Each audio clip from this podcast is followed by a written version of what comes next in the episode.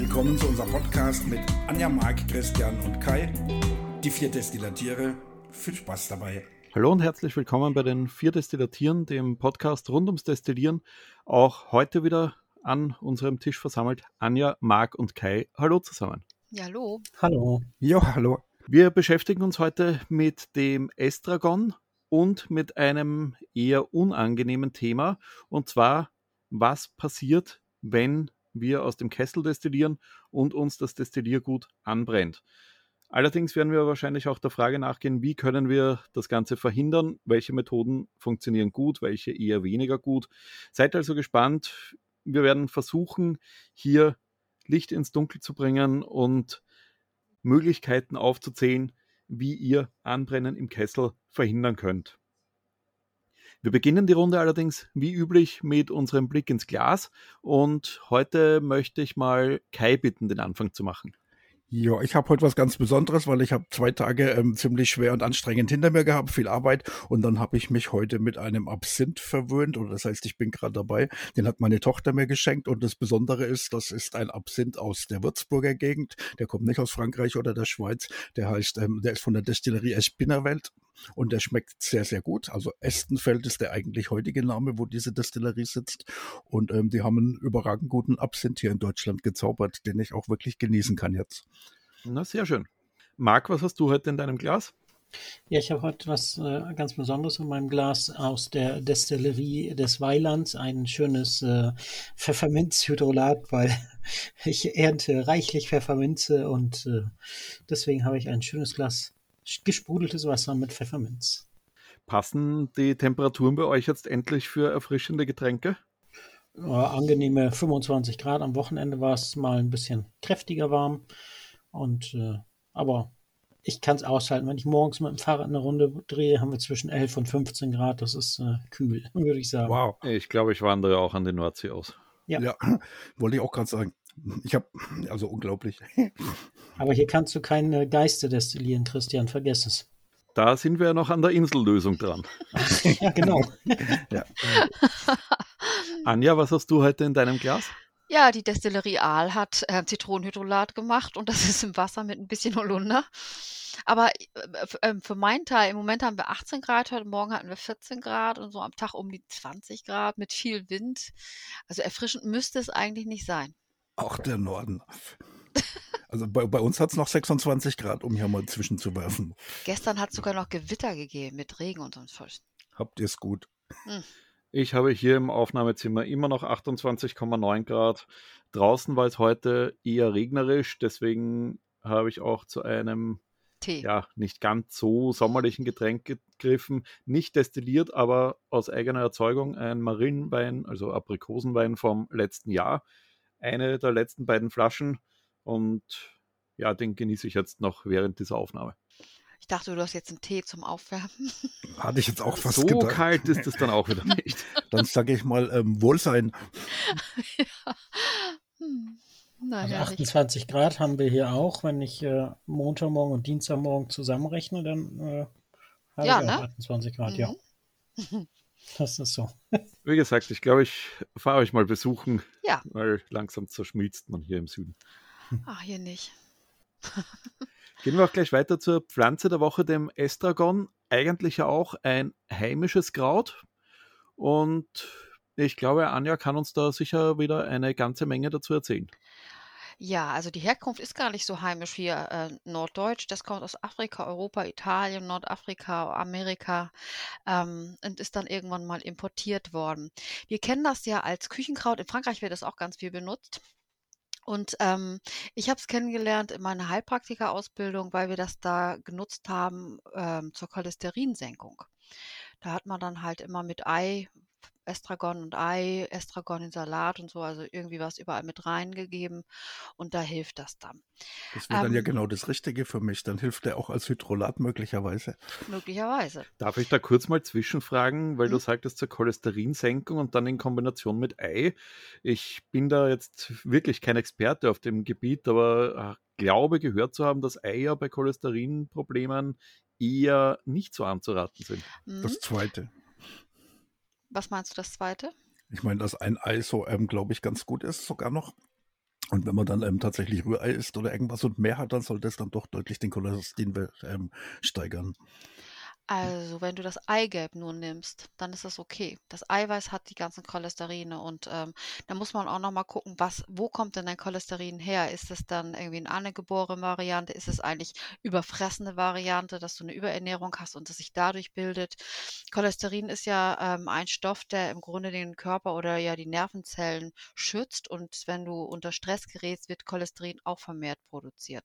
So muss man dann auch nochmal gucken, wie sind die Blutfette, LDL, HDL, wie sind die zueinander. Also es sind ja verschiedene Komponenten, um zu gucken, wo muss ich denn jetzt überhaupt darauf einwirken. Und so dieses Estragon ist im, ähm, insgesamt ausgleichend und damit darüber dann auch Cholesterin senkend. Ähm, wirkt auch bei den Angeborenen, wobei die angeborenen Cholesterin Menschen ähm, sowieso jetzt immer ein bisschen höher haben und für die ist es auch ein Zellschutz und da sollte man eigentlich nicht ganz so viel dran rumbasteln. Ist auch ziemlich schwer, wenn die Cholesterinsenker nehmen, dann werden die immer noch Probleme haben, weil äh, das Cholesterin ist einfach stärker. Manche haben dann Probleme, ähm, damit umzugehen. Also ich könnte mal aus meinem Nähkästchen plauschen, wenn ihr möchtet unsere Familie neigt dazu, erhöhte Cholesterine zu haben. Wir haben den angeboren. Wir haben da so ein paar Faktoren, die einfach dafür sorgen, dass wir ziemlich hoch Cholesterin haben. Ähm, dann bin ich ja bei uns an der Uniklinik durchgescheckt worden, meine Schwestern, mein Vater, und dann hieß es irgendwie, ja, mediterran ist vielleicht ganz gut. Ja, die Cholesterine haben dann nicht so richtig drauf reagiert. Und dann war ich noch in dieser Heilpraktika-Ausbildung, die sagt, nimm mal dieses Eigelb mit Estragon, funktioniert mit Topinambur. Ich mag den, also ich ich komme mit dem Estragon-Geschmack nicht so zurecht. Und dann hieß es, naja, um dem äh, Cholesterin jetzt so ein bisschen entgegenzuwirken, weil wir auch die Medikamente alle als Familie nicht vertragen haben. Wir haben alle eine Muskelauflösung oder Anlösung gehabt. Und ähm, hat gesagt, okay, dann versuchen wir doch mal die vegane Ernährungsform. Blutwerte kontrolliert und dann habe ich angefangen, mich vegan zu ernähren. Das war die schlimmste Zeit meines Lebens. Ähm, das Essen und so kann man machen, aber die Blutwerte sind so entgleist, es ging mir so schlecht, sodass man nach drei, vier Monaten Wirklich? gesagt, hm, mir ging es Wow. richtig schlecht. Und dann hat er gesagt, komisch, Ihre Werte werden irgendwie immer schlechter. Jetzt müssen wir mal gucken. Und dann sagt er, jetzt müssen wir mit Nahrungsergänzung anfangen. Und da habe ich gesagt, jetzt zeige ich euch mal den Mittelfinger. Und dann bin ich erstmal los und habe dann einfach wirklich Fleisch, Butter, Milch, alles ganz normal. Alles das, was ich überhaupt nicht sollte. Und bin nach vier Wochen zur Kontrolle. Und die Werte haben sich fast normalisiert. Außer das Cholesterin, das ist immer noch hoch geblieben. Und dann habe ich für mich beschlossen, vegan ist für mich keine Lösung. Ich finde das äh, sehr interessant, weil ich auch eine, es gab ja mal eine Zeit, wo ich äh, Versicherungen und Finanzen gemacht habe und da ging es auch immer um Gesundheitsfragen. Und da habe ich auch eine Kundin auf Norderney gehabt, die auch in der ganzen Familie, also ähm, das kam mütterlicherseits, Cholesterinwerte jenseits der ähm, 400 hatten. Ich glaube, Mhm. 200 ist der Grenzwert.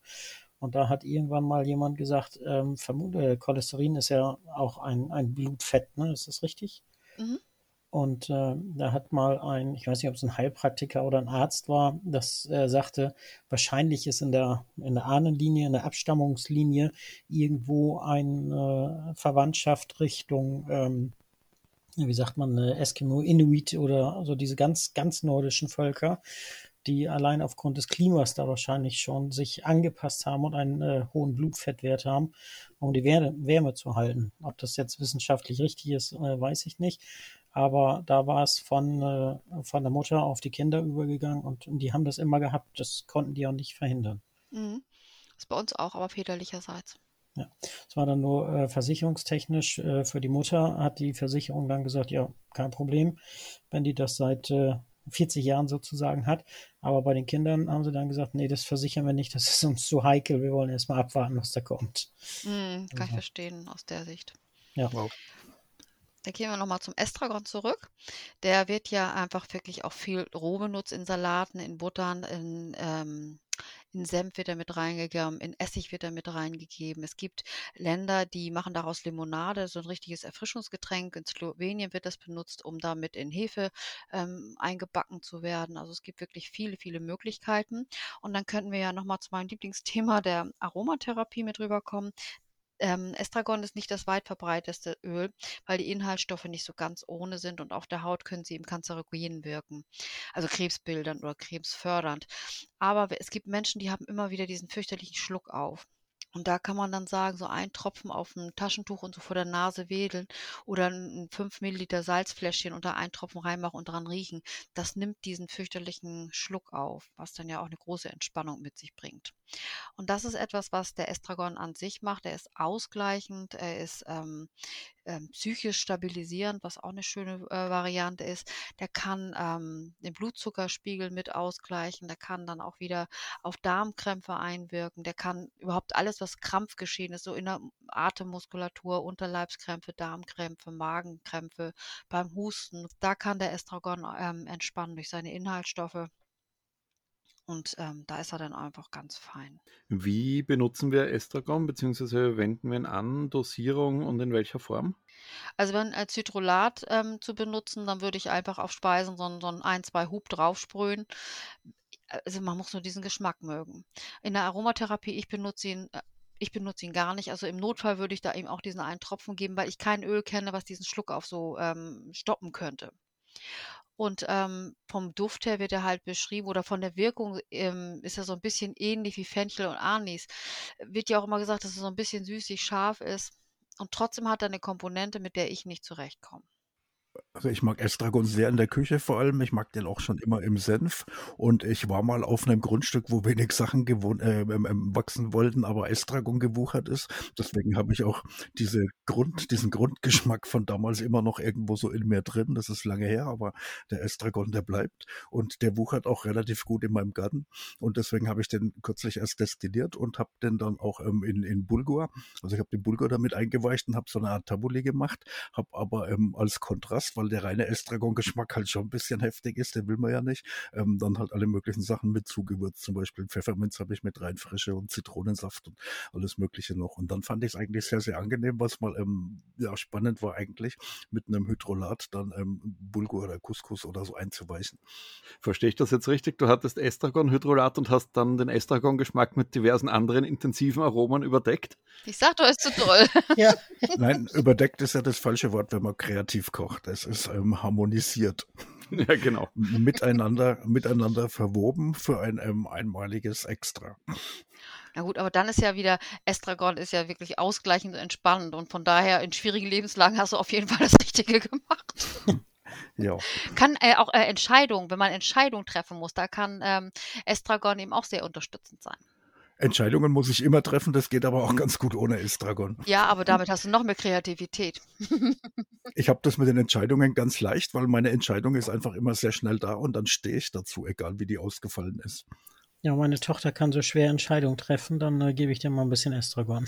Ich würde lieber Mandarine nehmen. Das ist ja. für Kinder verträglicher. Aber Mandarine jetzt im Sommer schwer. O oder Rosmarin. Du kannst ja auch sagen, Estragon hilft bei der Entscheidungsfindung. Schau dir die Pflanze an und in welche Richtung sie wächst, diese Entscheidung wird getroffen. Ja, großartig. Ähm, nachdem, ja. du, nachdem du gesagt hast, der ist gut gegen Cholesterin, habe ich vielleicht noch was zum Dranhängen, weil ähm, ich zufällig gerade auch einen Bluttest gemacht habe bei meinem Arzt, eigentlich aus einem ganz anderen Grund. Ich habe mich seit über 20 Jahren, also fast 30 Jahre, 26, 27 Jahre, ja fast nur ausschließlich mit Kupfer umgeben. Seit 12, 13 Jahren koche ich auch nahezu täglich mit Kupfer. Und dann dachte ich, ähm, jetzt muss ich einfach mal schauen, ob sich das auf meine Blutwerte ähm, auswirkt, irgendwo mit Blei, Cadmium, Schwermetalle, Kupfer, irgendwas. Und habe mich ähm, beim Arzt mal ähm, speziell auf Blutwerte untersuchen lassen. Und ich weiß, dass meine Blutwerte alle miteinander ähm, gut sind. Ähm, sehr gut sogar, überdurchschnittlich, wo ich selber dann eigentlich verblüfft bin. Aber ähm, ich habe ganz leicht erhöhte Bleiwerte und ich habe Cholesterin, das Böse. Und das sind jetzt zwei Sachen, an denen ich arbeiten muss. Seid ihr noch da? Ja, ja. Ah, natürlich. Ich habe gar nichts mehr gehört. Ich dachte jetzt, mein Kopfhörer wäre weg oder so. Wir ähm, warten immer, genau. ob du wirklich fertig bist. Gut so. Und ähm, das Zweite ist, dass ich mittlerweile um den Blei, also wo, wo dieser erhöhte Bleiwert, der ist nicht erhöht, er ist nur überdurchschnittlich leicht. Also ich habe einen leicht überdurchschnittlichen Bleiwert und alle anderen Werte sind hervorragend. Deswegen habe ich dann in einer Destillieranlage Wasser gekocht. Ich habe mein Leitungswasser genommen und habe es eingeschickt. Und ich habe ähm, in einem von meinen verzinnten Kupfertöpfen Wasser aufgekocht, habe es danach noch in einen zweiten Topf rein, habe es da auch nochmal aufgekocht und habe die ganzen Wasser, die in meiner Umgebung sind und die Kochgeräte auf die Art ähm, auch analysieren lassen und habe da kein Blei. Also das ist, dass mein Wasser hier extrem gesund ist, egal ob ich das vorher in der Distille hatte oder in meinem Kupfertopf. Und deswegen muss ich jetzt mal rauskriegen, wie ich denn zu diesen erhöhten Bleiwerten komme. Das ist jetzt nämlich spannend. Und die Cholesterinwerte sind eigentlich auch rätselhaft, weil die typischen Cholesterinsachen, die man so sagt, so die esse ich eigentlich nicht. Und deswegen hat mich das mit dem Eskimo gerade ein bisschen, ähm, ähm, ähm, ja, vielleicht ähm, bin ich da ja betroffen, weil immerhin habe ich Schlitzaugen und meine Familie muss ursprünglich schon irgendwo so aus dem slawischen oder, oder nordischen Bereich kommen. Tja, das habe ich dir gleich eine Erklärung gegeben. Ja, ja spannend. Gut, dann bewegen wir uns mal weg vom Estragon hin zu einem, ja, ich würde mal sagen, für viele, die destillieren, schon alltäglichen Problem, angebrannt im Kessel. Eine Schreckensvorstellung, gerade wenn man aus dem Kessel destilliert. Wenn man nur Pflanzenmaterial im Dampfraum hat, passiert das eher weniger. Aber bei Destillationen im Kessel schwebt dieses Schreckgespenst des Anbrennens immer mit. Wie geht ihr damit um? Hattet ihr das schon mal? Und wenn ja, was kann man dagegen tun? Wie bekommt man den Kessel nachher wieder gebrauchsfähig? Anja, möchtest du da mal den Anfang machen? Hattest du schon Erfahrungen mit angebrannten Destilliergut? Ja, ich habe ja so weit äh, brennen lassen, dass mein Kessel leer war. Das war ja ähm, meine kleine Destille, die 05 war und meine äh, erste Destille und die habe ich, da habe ich ja ähm, Vollgas gegeben und dachte, da müssen am Ende auch wieder 500 Milliliter rauskommen. Und das passiert ja bei, am Ende nicht. Und ähm, ich habe brennen lassen und es hat unangenehm gerochen. Und irgendwann habe ich gedacht, jetzt mache ich doch mal Feierabend und habe da reingeguckt. Und drin war eben dieses schöne Kupfer nicht mehr schön. Und ähm, da musste ich einen Ersatztopf kaufen. Da war nichts mehr zu machen. Okay, das ist ja kein klassisches Anbrennen, sondern dann mhm. einfach Kessel zerstört durch Leerlauf. Ja, also Wasser angebrannt. Das ist dann schon etwas mühsamer und da gibt es, glaube ich, auch kein Patentrezept dagegen, wo man sagt, wenn du dieses und jenes machst, dann wird dir das nicht passieren, außer achte darauf, dass du nicht dieselbe Menge destillieren mhm. willst, wie du vorhin eingefüllt hast. Das weiß ich aber jetzt. Ja, ich glaube, aus so einem Fehler lernt man fürs Leben. Oh ja.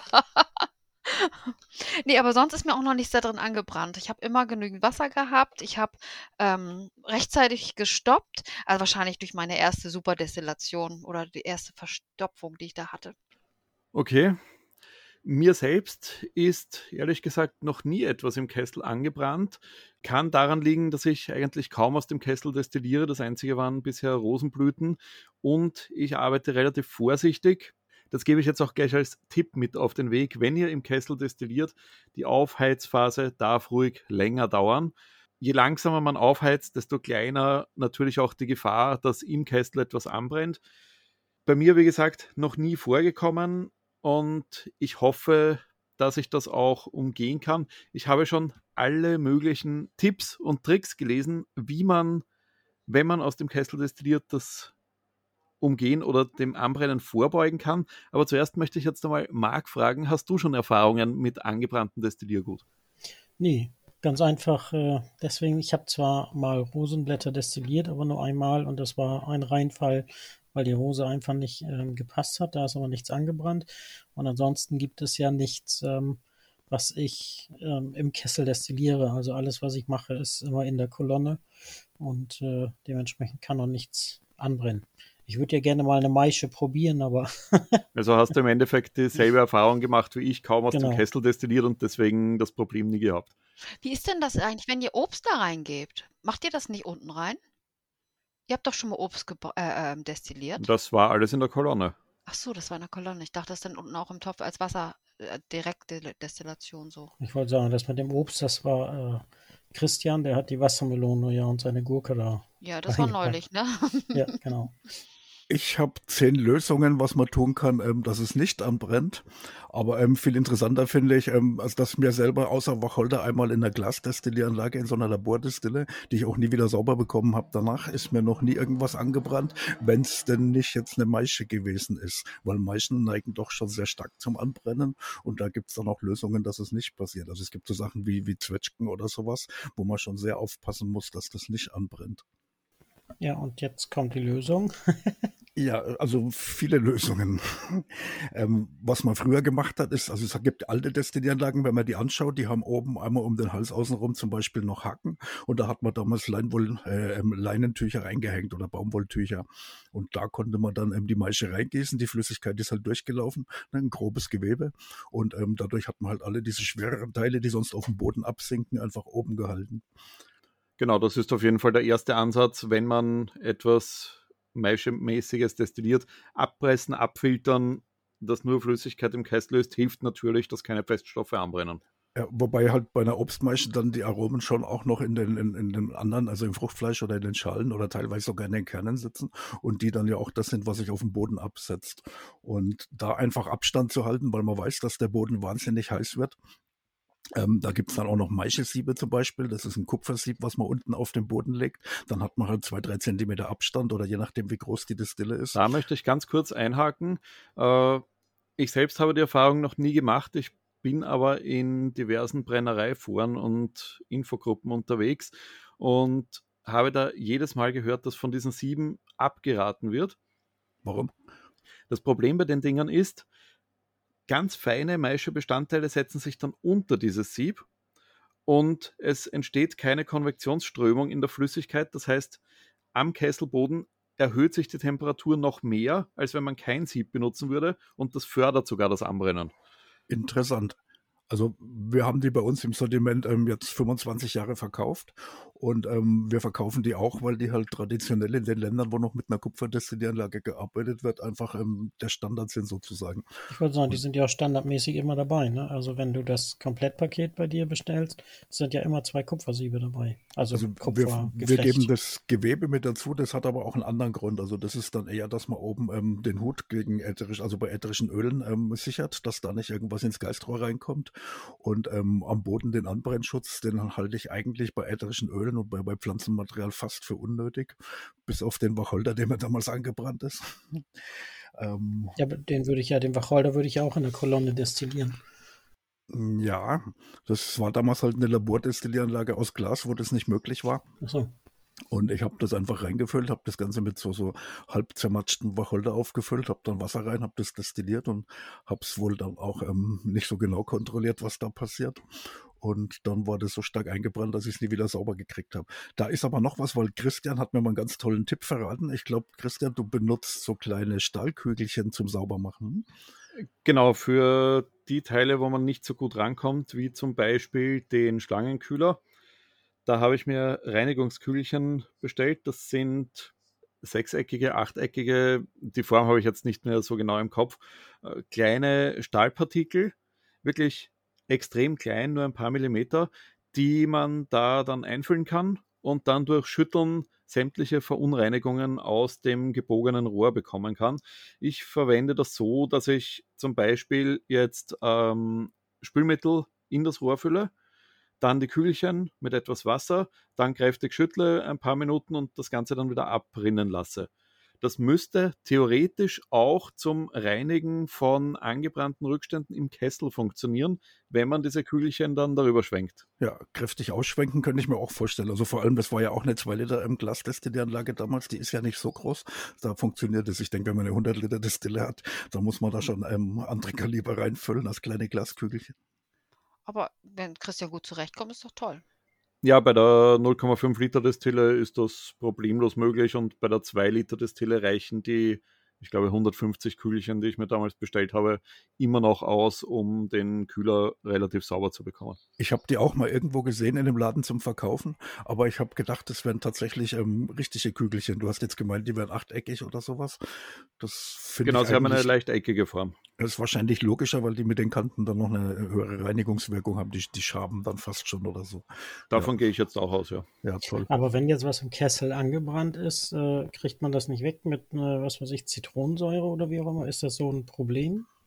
Also bei der Glasdistille kommt man halt nicht rein, die kann man ja nicht nee, aufmachen oben. Bei der, bei, der, bei der Glas ist klar, aber bei, wenn ich jetzt in meiner, wenn jetzt in meiner Kolonne was anbrennen würde, ähm, ich würde mir jetzt äh, vorstellen, ich nehme da einfach äh, äh, Zitronensäure und äh, ein bisschen Wasser im richtigen Verhältnis, äh, lass das einweichen und äh, das löst sich dann nicht, oder? Musst du nicht einmal. Du könntest zum Beispiel auch hergehen und sagen, du nimmst ein Spülmaschinentab, gießt das mit kochendem Wasser auf und lässt es einmal zwei, drei Stunden stehen.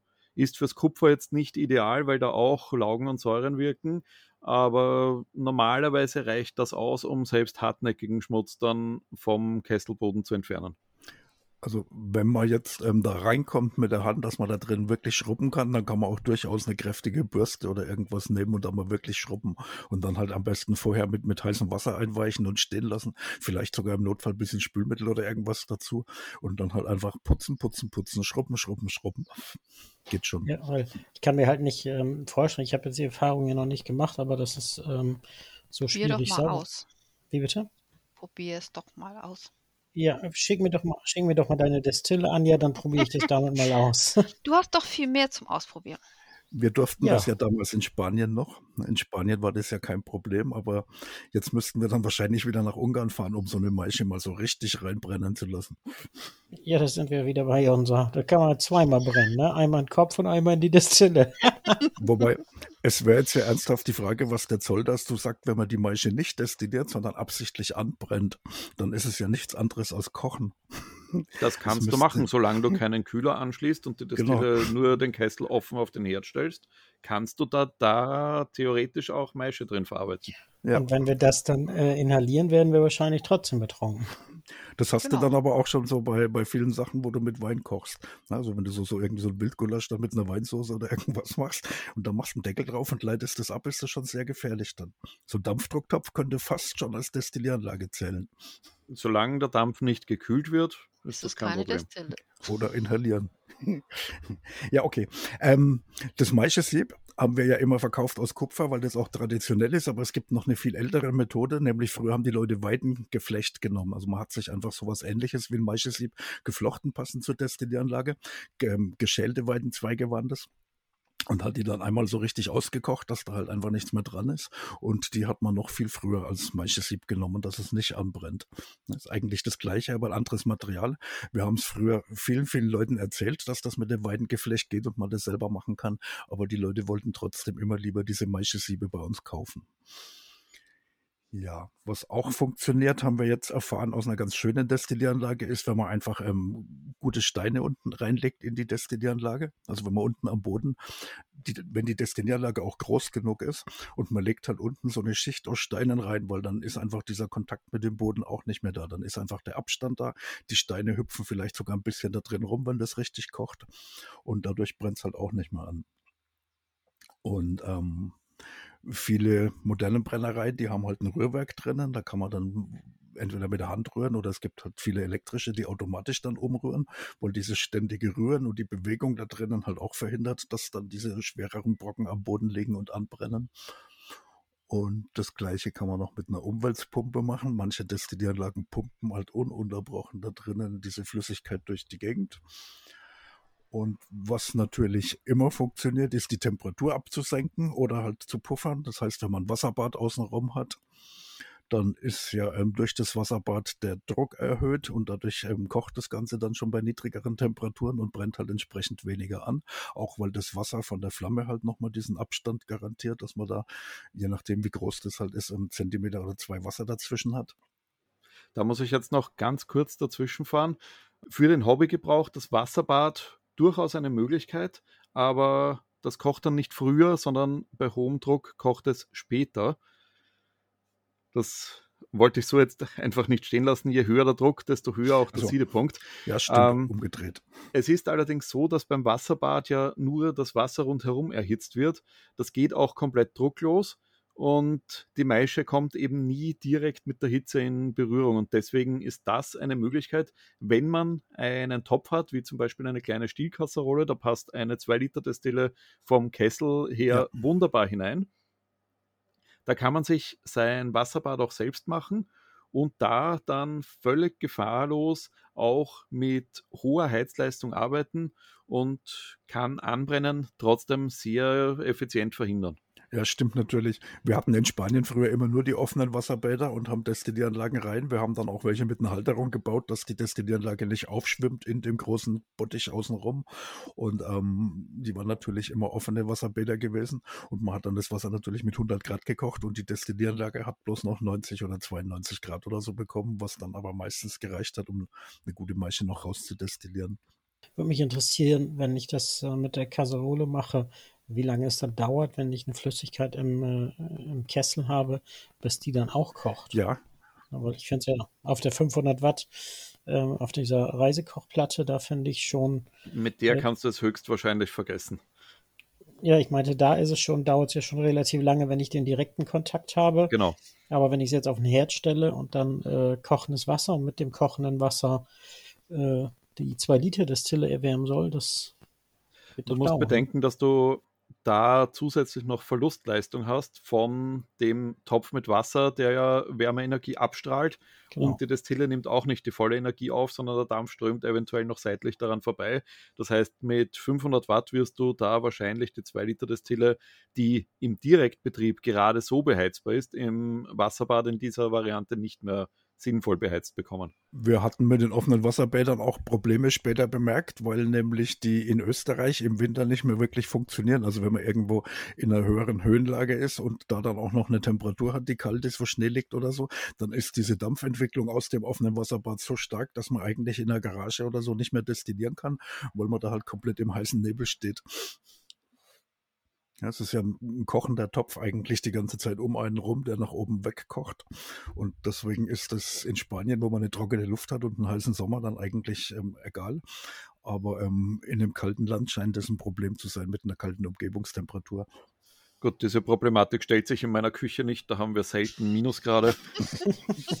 ja, also ich kenne das Ganze ja auch nur von wirklich größeren Destillieranlagen. Es ist halt meistens dann ja im Alkoholbereich, weil, weil bei ätherischen Ölen macht es keinen Sinn.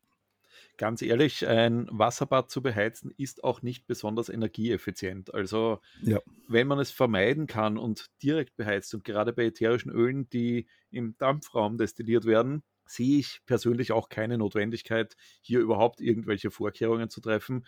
Einzig bei Maische oder sehr feinem Material im Kessel, das nicht durch langsames Erhitzen irgendwie anbrennen ungefährlich destilliert werden kann, würde mir einfallen, dass ein Wasserbad vielleicht noch Sinn macht. Dann sollte es aber auch so gestaltet sein, dass der Wasserkessel wirklich dicht um den Destillenkessel schließt, dass möglichst wenig Dampf austreten kann und so eben eine optimale Wärmeübertragung noch gewährleistet ist. Also meiner Meinung mittlerweile ist es schon eindeutig, dass ein geschlossenes Wasserbad Vorteile hat und ein offenes einfach ähm, nicht, nicht wirklich wir hören auch auf, die bei uns zu verkaufen, weil wir da ähm, einfach denken, dass das nicht mehr wirklich sinnvoll ist. Vor allem, weil wir heute nicht mehr in Spanien verkaufen, sondern in Deutschland und Österreich. Und da ist es eins von den Artikeln, wo wir verunsichert sind und sagen, gut, man kann das natürlich verkaufen, aber es ist nicht wirklich was, wo der Kunde dann ernsthaft was mit anfangen kann. Und ich weiß nicht, wie viele von den Wasserbädern, die wir verkauft haben in den letzten 25 Jahren, dann auch tatsächlich benutzt werden. Und diese geschlossenen Wasserbäder ist halt eine völlig andere ähm, Hausnummer, wo man wirklich ganz andere Sachen machen kann. Ja. Die bekommst du halt in diesem kleinen 2-Liter-Maßstab kaum gefertigt hatten wir schon im Sortiment, haben es aber natürlich wieder aufgehört, weil wir rein theoretisch diese Destillieranlagen nicht verkaufen dürfen, weil bei denen der Bestimmungszweck dann nicht mehr die ätherischen Öle sind, sondern der Alkohol.